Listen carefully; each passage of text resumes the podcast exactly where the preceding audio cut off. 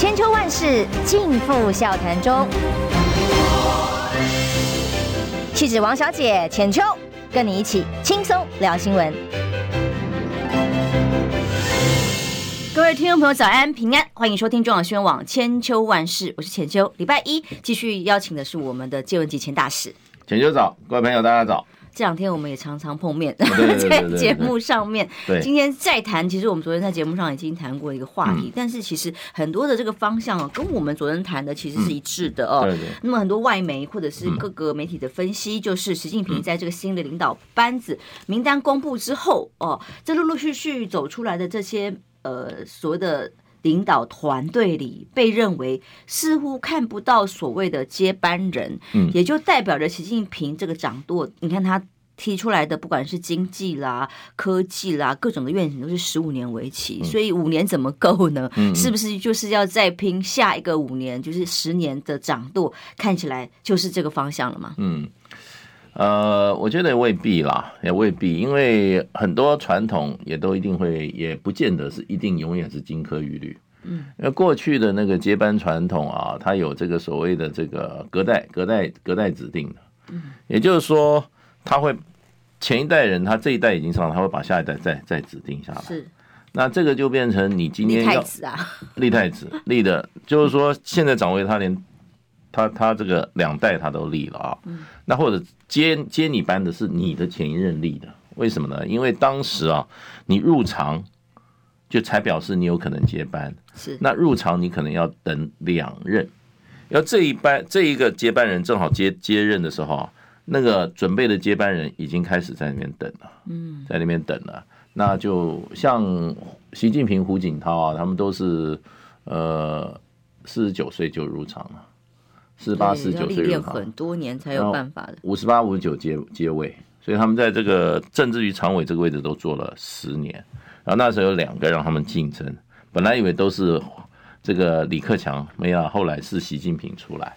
那所以两个在等于在在那边等了十年啊，当然也是历练了。那这是一种政治上的很很重要的历练过程，因为你要能够沉稳啊，然后你不要这个。太过张扬啊！因为历来这些古今中外的太子，哎，被立为太子以后又被废太子的太多了。嗯因为这个会等于说会引起政治上的有些投机的人去去去投资这些太子，那政治就变成政出多门啊，这个都有的。所以这个是过去大陆的一个传统，大陆这个传统应该是习近平开始的，不不，那个邓小邓小平立的。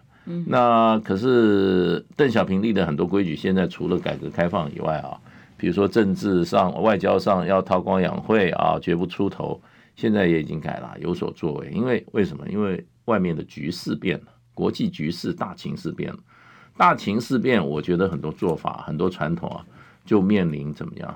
面临被迫改变。那这一次也说一个新传统出来，你可以这样讲。那这个传统的大背景，我觉得就变成中国大陆习近平常讲的，那么也可能也是他们党内哈最大的共识哈。现在就是中国面临什么一个情况呢？百年未有之大变局，就是百年未有之大变局。这个在十呃十九大的时候没有这个讲法，嗯，十九大的还讲就是说发展与这个哈呃成长的机机会哈还是很好。也是整个大格局对中国的改革开放的前景还是非常有利的。那么跟美国的关系基本上还是跟过去二十年关系一样，好的合作的。现在刚好往方反方向走，反方向走了，那就是美国基本上明确以中国大陆为敌。另外一方面就掐你脖子了，掐你脖子。第二个就是说逆全球化，嗯，那把市全球市场做分割做切割，没错。那所以中国大陆感觉就是一个百年未有大变局。然后台湾问题上。中国大陆又认为美国在怎么在啊呃以台制华，煽风点火。那这个情况之下呢，呃，蔡英文政府又怎么以美谋独？所以这这个就情势这个变化大概就这样，所以他的做法就改变了。嗯，李强是一个大家很关注，嗯、就是说在念那七个名单，嗯、昨天我还卡卡的，因为那个字好小，那、嗯、就因为不是大家预期的最热门的几个名单，有几个人哦，嗯、所以第二个第二号人物走出来是李强的时候，很多人就很惊讶啦，嗯、因为基本上在过去曾经历练的这个要到某个单某某个。时间年份哦，才能够到的这个位置，嗯、看起来李强是提早登顶了啊。嗯、那甚至说李强在上海的防疫的过程当中，引起了蛮多的。不管国内不同的声音跟争议，嗯、所谓的清零政策实施下来，哎、嗯，可是大家都现在在很多的媒体看到说他是排第二，是很意外的。嗯、虽然还不至于是真正的接班人的概念，他等于是就是第二个走出来被钦定的重要的接班梯子了。对，那现在很明确啊，这个他走出来是第二位，就排名第二啊，政治局常委的排名第二，排名第二基本上就是准备接国务院总理了。那明年三月嘛，等这个这个这个李克强的任满，我想就顺理成章，他成为，不过他也是破例啊，他从来没有做过副总理，是，哎，直跳总理，所以我觉得是一个新的一个新的一个做法出来了，也可能是一个新传统，所以中国大陆是做了很大的改变，我觉得，呃，这个这个他将来从习近平角度来看的话，他很多政策的贯彻啊。跟推动啊，应该会比现在更顺利吧？哎，他可能要做一些大开大合的事情啊，也更方便、更顺手。所以，我觉得昨天也有很多我们台湾的很多这个这个朋友已经在说了，这个台湾本身要要注意大陆这个新的人事变变局啊，将来两岸有危机的时候啊。那么可能对面对习近平这么一个哈非常怎么讲同质化的一个一个哈一个权力中心哈，他要做这种大决定是很容易的。可能以前它里面有不同的不同的力量分歧力量啊，他可能他内部要一段时间妥协。所以现在习近平来讲的话，这都他自己人了。嗯，自己人的话就是什么事都好说的，对。然后当习近平一句话的话，这个下面都是不会去。质疑他的，不会去挑战他的，那这个就对于，我觉得对于台湾来讲是要比较要要要要注意的。嗯，对台湾的警警讯，或者是到底是哪一个方向的思考哦？嗯、当然，很多关于过去像国台办的系统的刘杰一，嗯，没有进入这个梯队里头。嗯，然后刘杰一因为是毕竟是我少数 见过的大陆官员，嗯，至少我觉得他在身段上的柔软哦，嗯、然后还有跟这个台湾这边的沟通的管道相对的畅通。嗯，那当然，现在新的班底也有一些曾经在闽浙这一带，嗯、曾经跟台商啊或跟台湾的这个。官员有很多交手机会的哦，但是以这个方向来分析的时候，究竟是因是歌，倒是很难说。只是我看到了陈时中马上对号入座喊：“哎呀，你看中共二十大的名单一出炉，知道以后对台湾的态度会越来越强硬，台湾越来越危险，所以我的 DNA 里面就是抗共保台哦，这个是不会改变的。台湾人政治人物要明确的表态啊！我看他自己对号入座对的都很硬，但是他是不是真的了解这个？”组这个组成的成员里面，它所象征的意义。我本来一直在问了很多朋友说：“哎，陈世忠是崩盘了啊？”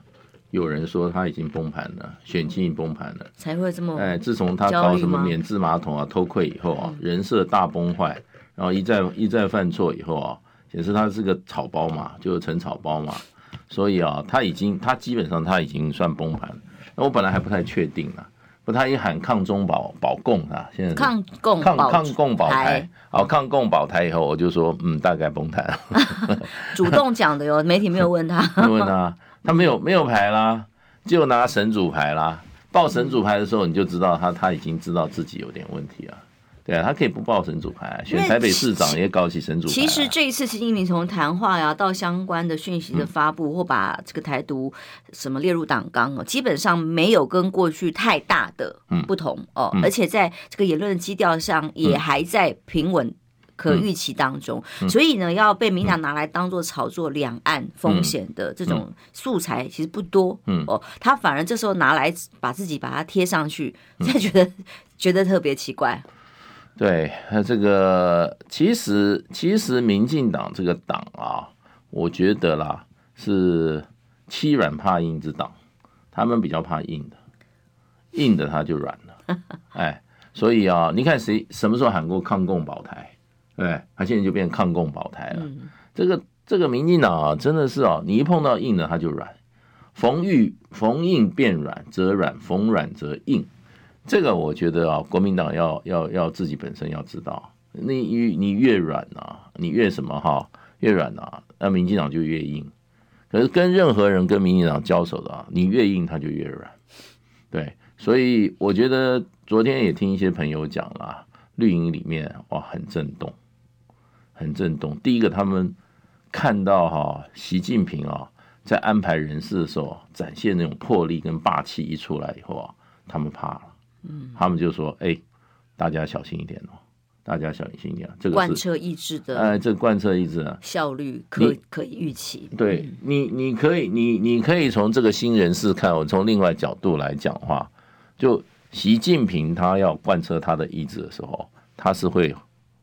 他的出手都都是很都是很快很准嘛，快很准，很决绝的哦。嗯，本来人家还在那边猜，哎，中国的政治啊，胡春华，哎，什么胡春华、李克强去接哪里呀？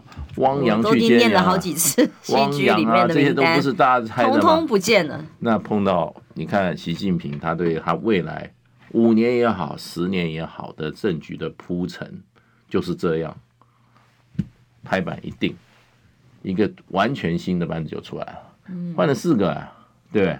王沪宁还存在嘛，对不对？然后赵乐际本来就他人啊，赵乐际因为他是政法委，他是管纪监的这些部分，以习近平过去这个啊，呃，打贪打反腐，我想应该是他的得力助手。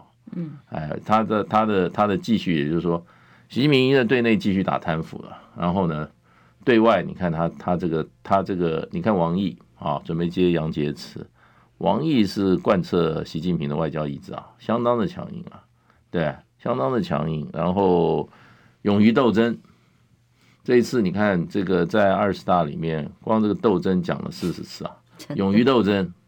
就是要 fighting 啊，嗯，基本上是一个是一个战斗团队，战斗团队。也是不得不斗了哦。你看看现在财经班底的浮出，也是因为你看看美国要全面围堵，包括了半导体等等的这个财经的供应链上面，全部啊要不管是制造业拉回美国，或者是要把这个中共可能有的高科技的嗯。呃，养分要把它切断。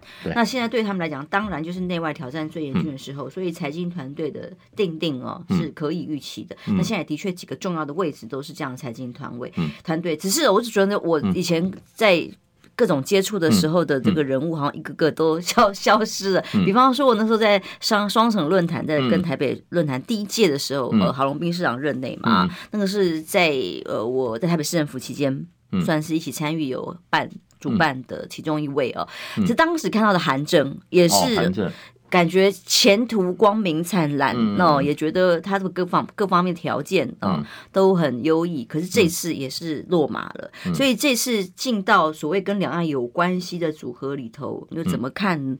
嗯，到底是？当然，鹰派是相对必然的，但这个呃沟通的管道啦，还有相对在我看看平常比较没有接触到，嗯，所以怎么分析在对台的这一块的官员的面孔？这一次联合报有篇文章嘛，他基本上讲三个关键人物，第一个当然习近平，第二个就是王沪宁，王沪宁他可能做政协，政协政协的这个主席啊，嗯，政协基本上就协调这个中国大陆内部的不同政治党派的。这种关系的，所以对台工作他可能也是在中央里面一个头，然后另外一个就是讲的就是王毅，王毅因为他接杨洁篪，杨洁篪他有两个两个两个帽子啊，一个是中共中央对外办事办公室的呃主任啊，外对外办，然后另外一个就是对台工作办事办公室的战狼啊，战狼，所以他是他是这三个基本最重要的。这观点，我觉得王沪宁来讲的话，应该是大政方针了，因为他是长期，他是三朝元老，基本上这个整个的一盘棋，中国的政治的一盘棋，它是很重要的智囊，也就是有人甚至说他是国师之辈了。那么他受历届的这个哈中国国家领导人的重用，啊，现在更上一层楼啊，更上一层楼，所以我想他会把这个大政方针啊一盘棋的来看。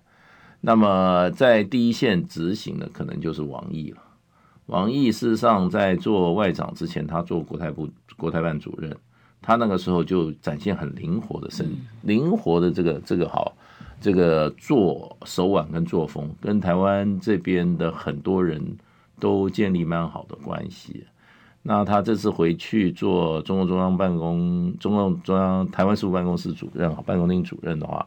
那基本上等于说又回到他熟悉的领域了。那我想他应该也会比这个，甚至比杨洁篪哈，他有更多创新的做法。因为杨洁篪过去接接台湾接触台湾的事务没有像这个哈王毅这么多，所以王毅我想他还会展展露他的这个哈外交长才了。嗯，外交基本上就是谈判，就是怎么样，就是妥协，就是坚持，那么就是策略。那外交谈判是强硬还是柔软？其实这个也可以从这些人事布局里看出端倪啊。对，这次国台办整个大换血，其实看起来要这个谈判的，呃，对，我想空间好像是相相对少。呃，我我想基本上因为美国的政策的关系吧，我想大陆基本上过去三个月你看出来红线画的很清楚了。嗯，对你踩到红线的话，那就没得谈了，强烈反应。嗯，跟你讲说裴洛西不要他来，嗯，结果你还是让他来，嗯，来了以后全台湾就被包围了，对，围台军演，那个军舰直接推到你接近领海啊，所以所以大陆我想就是说他会有很多既有的方案，在面临不同的情境之下，他可能又会把升级的方案拿出来，嗯，那一个原则就是红线不容踩踏，是。我认为这是将来。中国大陆在不管是两岸关系也好，还有整个的国际国际事务上哈，基本上就是红线不可踩踏。可是最大的一条红线就是台海问题的红线。嗯，这条红线在这次写入中国大陆党党纲哦，党纲里面啊。然后另外一方面，这个这个习近平的这个二十大的报告里面也特别讲啊，他说现在台湾最大的问题就是什么？他第一个讲。台湾解决台湾问题是中国人自己的事，对，外国外力外国人不要插手，把外部势力把它提高到一个空前未有的高度，就警告这个外部势力。那另外一个就是第二个敌人就是岛内的台独一小撮台独分子，他现在很清楚，然后呢，摆明了，这个过去十九大、十八大、十七大好像都没讲的，就是说不放弃。使用武力解决台湾问题的手段，那这次是我觉得已经空前强硬，然后就敌人也已经呃写的很清楚了，底牌告诉大家了。那那台湾呢？嗯、我觉得这个味道是这样，所以当陈世忠喊这个抗共保台的时候，他。怎么怎么想呢？跟苏奎一样拿扫把保台吗？还是台北市长他到底要怎么的去应应哦，把自己提高到这个层次来操作选战？嗯，我们休息一下回来，因为今天一早哦，新的消息还蛮多的，包括 Johnson 宣布不角逐保守党党魁，对，这个有意思，就是说，呃，在莴苣赢了以后，这个首相大概大势已定，真的由苏纳克笃定要当选的嘛？我们休息一下，马上回来。你知道吗？不花一毛钱，听广告就能支持中。广新闻，当然也别忘了订阅我们的 YouTube 频道，开启小铃铛，同时也要按赞分享，让中广新闻带给你不一样的新闻。千秋万世尽付笑谈中，气质王小姐浅秋，跟你一起轻松聊新闻。迎回来，中广新网千秋万世，我是浅秋。其实今天好几个新闻我都很有兴趣，包括赖清德啦，包括蔡英文的几个新闻。但是我今天一早看到这个消息的时候，也是觉得非常有意思，因为蜗居跟首相的。比赛 PK 呢，最后 蜗居胜利的呃特拉斯先下台了。结果在这个礼拜一，就今天理论上应该就要出炉，到底首相是谁来接班？那当时说哇，最热门选回回锅的就是 Johnson 啦，因为以他比较可能得到这个白人面孔们的支持。结果老白男最新消息居然是 Johnson 这从度假加勒比海赶回来之后宣布的是他不角逐党魁，所以。因此，这样看起来，虽然还有另外一位下议院的这个议长哦，嗯、他要参选，但是可能支持声望都没有那么高。看起来，这个印度面孔的苏纳克笃定要当选了。对他这个，其实其实江省特别赶回去，他还是想干呢、啊。当首相还是还是权力多了，还是出风头了。可是江省是这样子啊。事实上，这次选举，这个他们这个保守党里面应该是一九九二吧，还是？一九九九委员会啦，基本上就是他的这种啊有关选务怎么确定的这个程序啊，跟这个方法。这次确定就是说，就不要再交给党员投票了。对，就是有一百个人要先提名哦。本来超过一百个，对，在讲说，如果每个人都有意愿就可以参与投票，那可就慢慢花很多时间。但这次已经没有时间再等了，英国已经被空转太久了。对，他希望很快，要今天二十四嘛，他很希望二十四就出来。今天就能够二十四，对，有一个有个结果出来。那得票现在情况，像苏纳克他已经有一百六十个了。对，一百六十个，应该是一百六还是？Johnson 是一百零二位，一百零二。可是 Johnson 很很 Johnson 很 tricky，你知道？是，他说只有六个六十个。苏纳克一百五十位议员公开表态，公开表态。嗯，那 Johnson 说有一百零五个支持他，可是只有六十个明确表态。嗯，所以 Johnson 就看看差不多了。摸摸鼻子就说，所以并不是自己真的想要退让，是觉得已经没有胜算，就把自己讲的很伟大，说啊，避免什么造成分裂啊，什么一大堆的。是，可是实际上选票他跟他跟这个苏纳克差太多了。苏纳克前一轮的时候，他在这个同僚啊，也就是他这个英国国会里面保守党同僚啊，他就已经大幅领先当时的这个特拉斯了。那可是问题就是说，他们就是一轮一轮的选举，最后一轮的选举是交给所有的。就也不是最后，就是每轮选都交给这个这个谁，交给这个选民啊，也就是保守党的党员去投票。党员对，那党员的话，基本上就就因为都老白男比较多啊，所以这个苏纳克的种族背景就吃亏了。嗯，虽然他的同僚跟他共过事的人认为他比较适合财经专业，对，可是没跟他共过事，一看他这个种族背景啊，是个印度裔的，大概就不支持了。所以我想，苏纳克前一轮是败在他的种族背景啊，面孔。嗯，那他现在 现在这一次他机会又来了，对不对？机会又来了。那他们现在可见这个哈，这个保守党里面是希望苏纳克出来。这次的游戏规则基本上就对苏纳克有有一些门槛，像那个摩丹特下议院的摩丹特，他只有二十七位议员的支持。嗯。所以几乎就笃定啦，说笃定啦，他一百五，我想就差不多啦。因为如果是这样的话，甚至不需要党员线上投票啦。如果只有一个候选人，就直接对，直接就接了，就会变成这个呃模糊空间就小，看面孔，看种族，对，这等于就是内部先排除掉了嘛。对对对对，基本上就是，我觉得这这一次的这个选举办法，基本上有一点为苏纳克啊，呃，量身量身定做，量身定做的。也就是说，他们觉得就快刀斩乱麻了，不要再啊拖了。第一个民意是觉得，如果又是 Johnson，、嗯、真的大家会对保守党的厌恶感非常的强哦。嗯、他是怎么下台的？仍然，哎，他们我觉得还比我们高明一点。人家是被质疑说他说谎，嗯，说谎啦，那、嗯、或有一些这个表现不满意啊。嗯、他虽然是隔了一段时间才道歉，但至少都面对，然后人家就负责下台了。嗯台台湾是这样，台湾台湾民进党的支持者啊是很有问题的，就把都逼逼一下，阿被酸阿逼，对不对？对，肚子扁扁，肚子扁扁也要选阿扁，嘎吉党的后，然后呢，看说谎是不好了，看谁说了。民进党政治人物说谎的话，OK，那国民党就什么都是永远不行。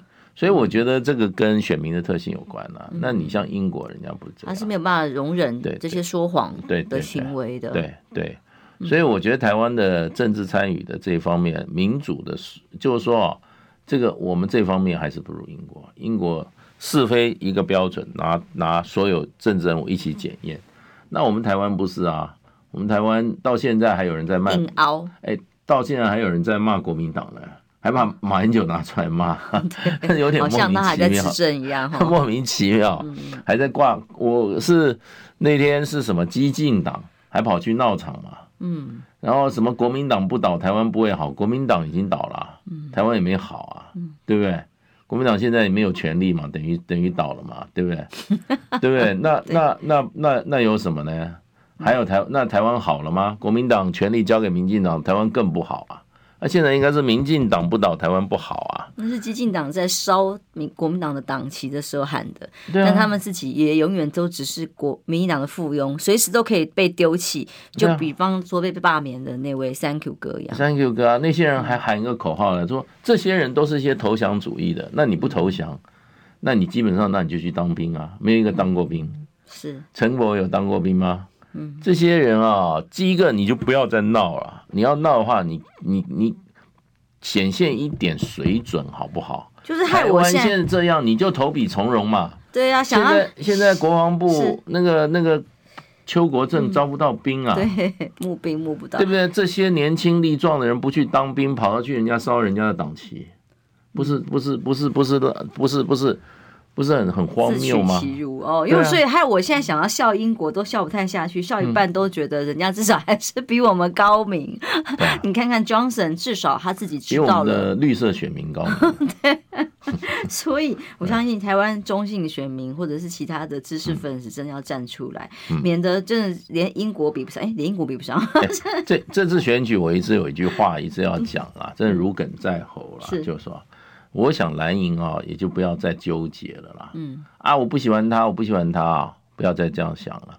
你不投给蓝的，你就是支持绿的了。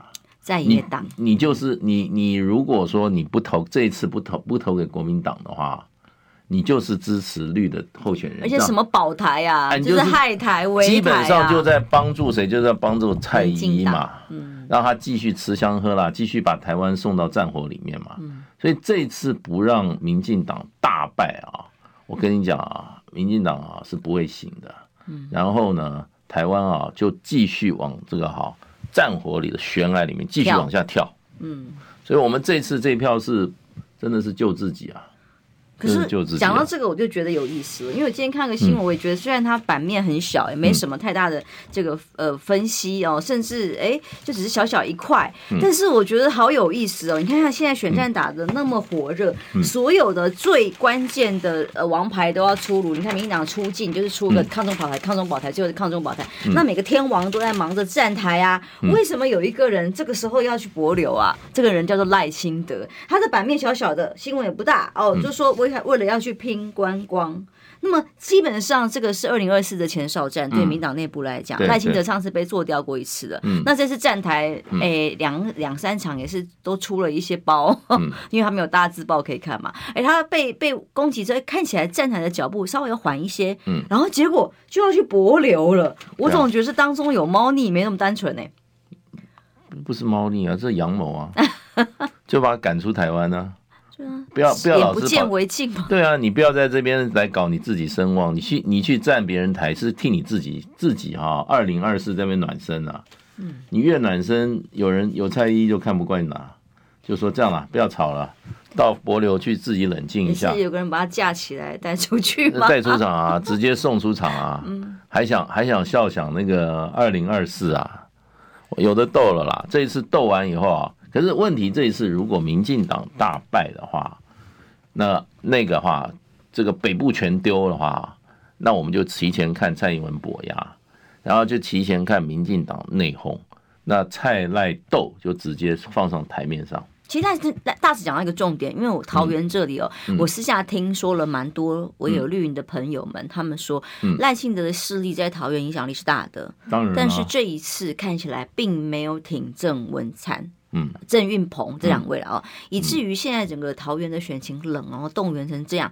其实跟赖清德的系统非常的有关系。然后这个时候呢，又被叫去替帛琉干干爱哈，我总觉得叫你是不要再插手，不要管，免得民党的选情雪上加霜，在内部的这个派系的纷争底下，对，哎，可能但我觉得这个已经非常白热化了。对啊，你到时候就看那个蔡赖清德早上。三部警车到他家，把他架上飞机，直接送待三十天到选完为止直直接带到柏流。因为他才三天哦，很拼，是不是说要去南太平洋友邦啊？已经是这个连续三次任内第三次出访了。那说主要任务是拼观光。那么我们国境解封之后，其实千呼万唤也才刚刚解封，然后配套什么都还不是很清楚。这个时候他要去博流拼观光，有一个副总统出去，我总觉得是有点太。大材小用了吧？然后要到，而且很很勉强啊，非常怪哦，对，很勉强。有什么观光好拼的？嗯，对不对？帛琉缺钱，就送他两百万美金就好了。你你送这几个观光客也没那么多，也他也赚不到那么多钱啊，对不对？你就送个送个几百万就可以，美金就。蔡英文这个对蔡英文来讲是一颗花生的钱呐。蔡英文在外交上花钱真的是一个一个立陶宛，他就搭承诺十二亿美金哎。嗯。哎呀，那帛琉这种一千万都不到，美金都不到，你看很讲很好解决嘛。因为帛琉一会叫一叫啊，你们都没有来观光啊什么的，那把蔡金把这个赖金德，这个就是蔡赖斗的提前开打，而且表面化。嗯，然后呢，我是认为啊，这次选举如果我们这个哈大家团结一致哈，把北部全部赶全部拿走啊，全部拿下来啊，呃，我们不管，反正基本上就是把我们目标是把绿的人赶走。哎，我投票就是要把绿的赶走。那绿的全部拿下以后，你就看这个啊，民进党开始啊，蔡赖斗，因为赖就会的机会来了，对不对？蔡英文败的这成这样，搞不好先逼宫叫他党主席下台。因为我觉得这就是蔡英文要避免被逼宫的一个。我我觉得，我觉得蔡赖赖清德下一招就是逼蔡英文下台，嗯、以这个重要选举败选，领导无方，对不对？必须要有人出来负责这样子的一个啊。正当那个号召哈，正式把蔡英文从民进党这个哈党主席啊赶下来，才有二零二四的机会啊！要不然现在现在那个陈建仁已经在那边 stand by，已经在那边卡位啦，对不对？他整个人他都在卡好了。蔡英文为什么这次提名全部他来？嗯，这对蔡英文也是一个很大的赌注。对，你全部你自己提的名，那你党主席负全部责任，那你败选你就下台。下来，总统让你继续干，可是党党交给赖清德就把你党机器抢走了。二零二四你就看赖清德赖清德玩。因为我不知道你记不记得哦，上一次赖清德出访是去日本那一次，嗯、日本那一次呢是很多的传闻报道，甚至这个所谓内幕报道是赖清德自己跑去呃跟蔡蔡总统说的，因为他已经被邀请要去了，是由家属来邀请他去参加家祭。对。哦、呃，其实当时有一些传闻就说，其实蔡总统并不想。让他这样出头，然后结果不得已，因为既然家祭的新闻都已经出来了，不得不哦，所以还传出来在，在在当时日本的时候，谢长廷不是接待不周嘛？让这个独派金孙没面子嘛？这是不是都是因为蔡英文的意志，然后延伸到今天来特别的有值得观察的政治斗争啊！嗯、那一次金美玲后来大大骂这个哈，这个谢长廷说谢长廷都没有参加啊，这个赖清德都可以参加，意思就是说。赖清德到了日本，你谢长廷根本就没有认真的把他当一个，他还想帮他，在那边躲躲藏藏，对不对？在那边啊扭扭捏捏。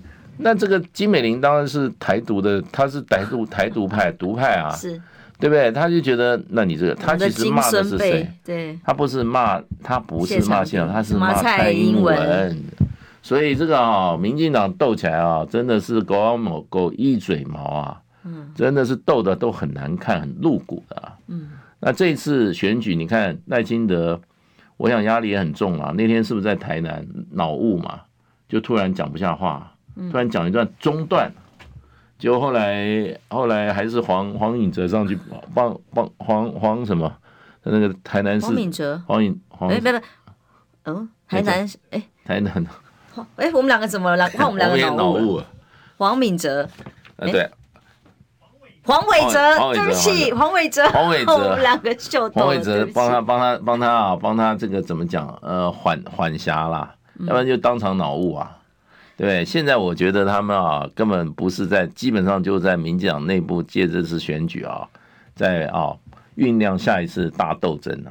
其实现在有朋友问，难道赖清德上台，台湾就安全？当然不是了，因为他是更明确的更麻烦啊，更麻烦啊。那只是说在。党内的斗争里头，一直被蔡英文压在底下，呃，这个内部的这个压力底下，哦，他能不能出得了头？嗯，那现在看起来，我总觉得他这时候去博流，嗯，其他点干单啊。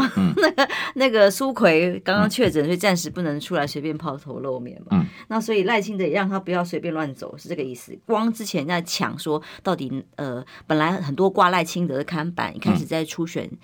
开始的时候，哎，突然党中央规定都不可以挂看板，通通拿掉。然后到现在，你看中南部挂赖清德看板的有多少？嗯，就北部呃比较相对少一点点。哎，但是这也是两个人在较劲 PK 的一个指标。那现在反正无论如何，你不要再去站那么多台了啦。哦，跟你说，你出国去玩一玩，嗯，散散心，散散心，最好是不要回来，这样没有。然后帛琉直接再去，再去什么？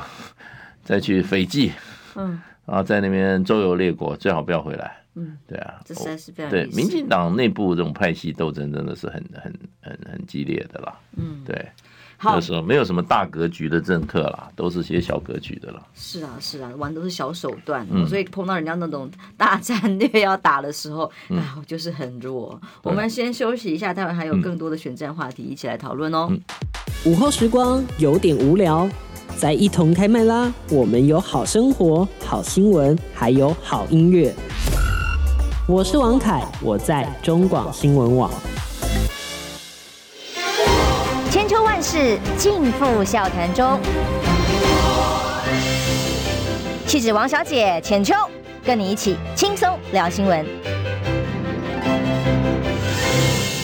后来，中广新网千秋万世，我是浅秋。那么今天跟介大使，我们来聊聊嗯选战好了哦。嗯、选战倒数，昨天算在三十四号，今天应该是三十三天了，嗯、就这么一个月的时间。嗯、那么超级星期六日，哇，好多场子。嗯、其中有一个人呢，韩国瑜被讨论很多。嗯，有人觉得他出现太多了，嗯、可能党内某些人不见得想要看到那么多啊。但是大大使觉得他出现太少了，嗯，太少了，太少。他的确在很多的邀请里头，而相对的做了一些选择，啊，比较不是说。说哎呀，那么要跟人家别别苗头，免得被被误会，呃，那要干嘛？嗯、但是很多的分析报道都在问他接下来是不是有机会，不管党主席，嗯、呃，或者是下一步，嗯、甚至台上赖世宝都问嘛。我看到这个场子非常的有趣啊、呃，大使怎么看呢？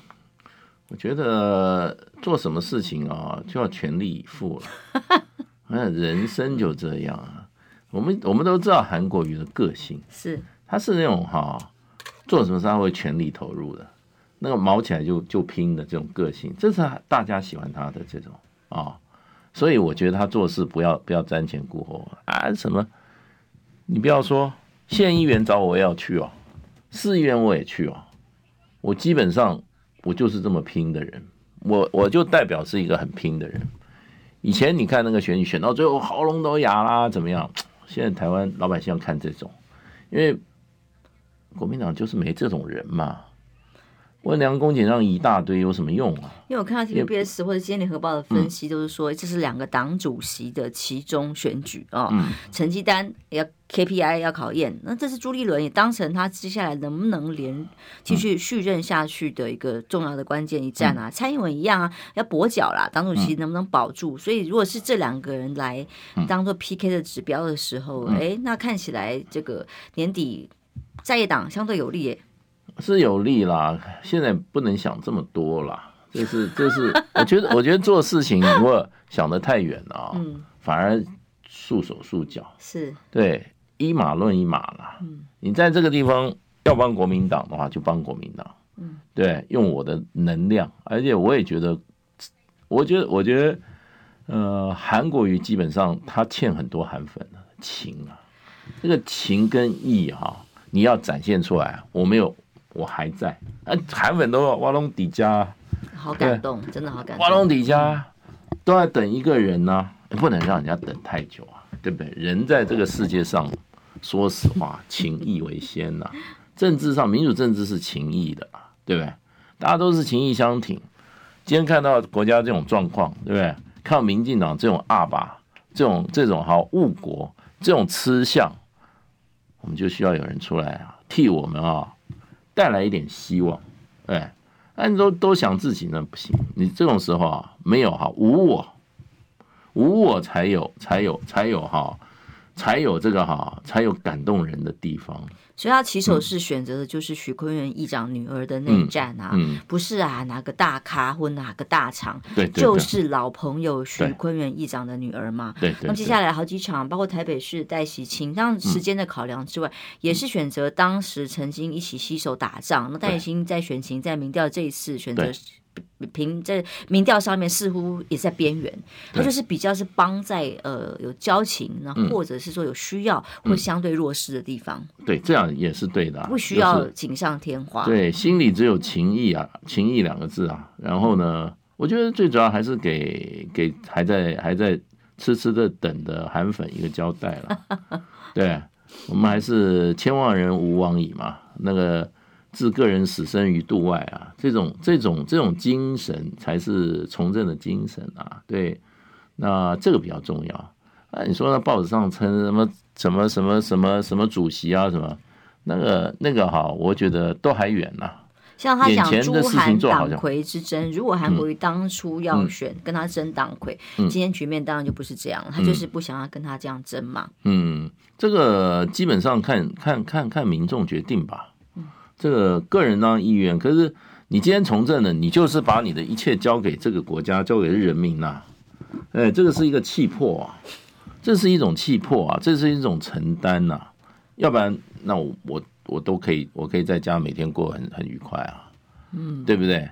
你既然既然出来，对你既然有这个，你既要做这种事情，就是这叫什么？这叫这叫什么？这叫公众事务嘛，公共事务嘛。哎，要要不然就不要沾这公共事务。你要沾公共事务的话，那就是那就是有理想啊，哎，有魄力啊，有抱负啊，有情义啊，这很重要啊。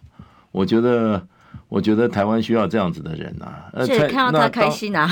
那那时候，当时韩国瑜，我们多多挺他啊，嗯，对不对？下着大雨，我记得当时在台中的那个广场，多少人，那个上面一直倾盆大雨啊。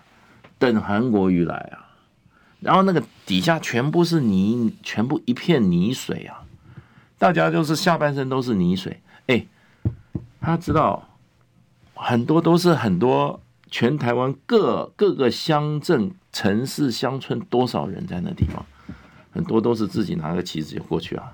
我们那时候几个朋友就说：“走吧，我知道，开个车，好感动，嗯，开个车就就到那边去啦，嗯，对不对？”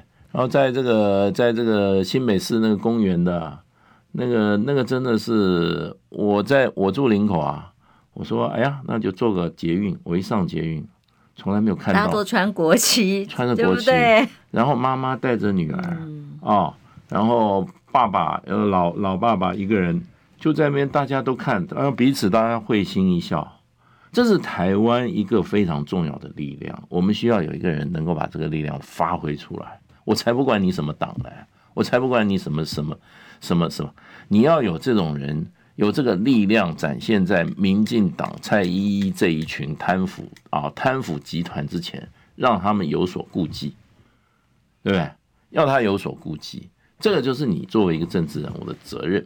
他现在就是做一个最强台教人。哦，没错。基本上这次选战这么冷，嗯、那么不管蓝绿都在头痛。啊、哦，那今天的民党联合报的这个民党的大佬讲的话是说，绿营很头痛啊，如何点火？这个点火本来期待中共二十大啦，嗯、看起来点不太起来。嗯，那所以呢，那想要从哪里来见缝插针？在韩国瑜站出来到目前看起来，就是正面的表述。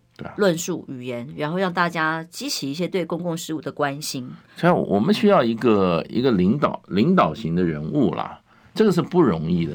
那个韩国有这个魅力，他也有他这个背景跟历练。看郑运鹏想要大进场，结果，哎，郑运鹏，丽丽啦啦，郑运鹏这个哈跳梁小丑，我们不提他。嗯，我跟你讲哈，这个大陆有一句话，我觉得大家可以参考，尤其现在台湾的政治人物啊，是什么？不要瞻前顾后。大陆讲的一句话一定要听，我觉得讲，你打你的，我打我的。你今天我不管你打你的，那是你要你要大家殊途同归也好，或者分道扬镳。你打你，我打我的。你今天你要自己心里要有信念，你就照你的信念去打，你就会你就会你就会你就会达到你的目标。我觉得韩韩国应该就应该有这个观念，你打你的，我打我的，我做我该做的事。我也不是在跟任何人在比，在较，在较劲，或者在竞争，或者两年、三年以后是，我没想那么多。我就觉得这一次的选举，对于台湾是一个非常关键的一个政治抉择。如果我们把民进党哈把它打下去啊，那蔡英文作怪的机会就少了很多，我们台湾就有安全，我们这块土地哈就离战争会远一点，对。那他民进党他就去自己闹内讧吧，可是这一战就是要赢啊，别的想那么多干嘛？对，政治人物就是要要在那个战役的时候能够把这场战争打赢嘛，就怕被叫成垫背的，没有关系啊，没有关系，就是说你打你的，我打我的啊，人人怎么讲呢？人就是为自己为自己的信念负责就好了，对不对？如果有这么多人还认同的话。那你就不要忘记这些认同你的，你对他有责任。是同意。哎，这个责任是很大的责任。我很庆幸我不是韩国语，我是韩国语的话，我我会把自己逼死啊。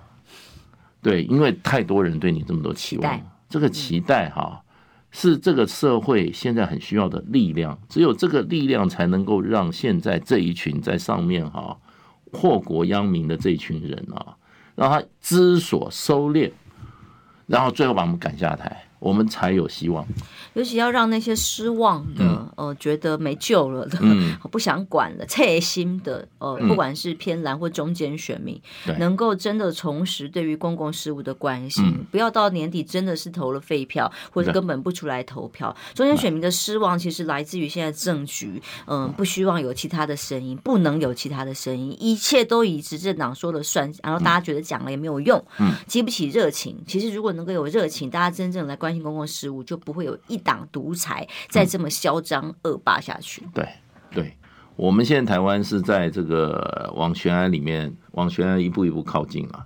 那这个这个这个蔡英文要负责负很大责任啊。那么我们什么时候兵凶战危过？我们我们曾经批评过马英九先生，可是马英九先生在的时候，我们台湾。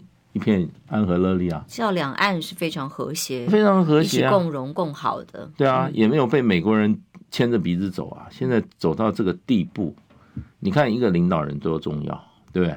另外一方面的话，就是说你这个整个一个领导集团多多多多种。现在民进党这一团就是争权，要抢权抢利，对不对？抢名，什么都抢位，这群人不就在干这个吗？他做了什么好事？完全就是搞了搞了六年，现在就摆明就是一群什么，一群贪官污吏嘛，对，他再去搞下去，台湾还有什么希望？所以今这一次的选举，基本上是把这一批贪官污吏赶下台，没有什么国民党之间的啊，当然你喜欢他不喜欢他，基本上就是要把绿的通通赶下台，那你就那把投票都投给蓝的，就很简单啊，我也不在乎。其实我是不在乎是不是国民党哎，我比较在乎只要是在野党，因为基本上我就是无党籍。我觉得只要是在野党，把一党独大这件事情给打掉，打掉，让那些独裁嚣张的嘴脸、那个难看的嘴脸给打掉，都是正确的。对，就是把绿的候选人通通赶走。我我想这一次就是就是这一次的任务就是很简单，那而且不能不能够再姑息，姑息的话，我们这个真的哈这个。呃，几代人的努力啊，要毁于一旦啊，真的是很危险的、啊。我看到哈，其实也只有他的场子会有那么挤成这样。嗯、我是指连进场的时候，因为我也不懂为什么只有他进场的时候，媒体要把镜头贴在他脸上，嗯，然后一直围着从下车到上台到下台，然后以至于旁边群众也会挤成一团，嗯，那以至于这个到哪里都是这样子的一个场景。可是其实好像看起来就是就是大进场，嗯，可是这个也只有他。我想希望 希望韩国瑜先生把他这个能量哈当做他的。台湾人民对他的一种期待了，嗯，他要把这个能量哈来解救现在啊感觉哈这个无望、感觉痛苦的啊大部分台湾老百姓，他有这个，他必须要把它当做希望啊，对他带来希望，他必须要把这个当做他一个哈他的使命。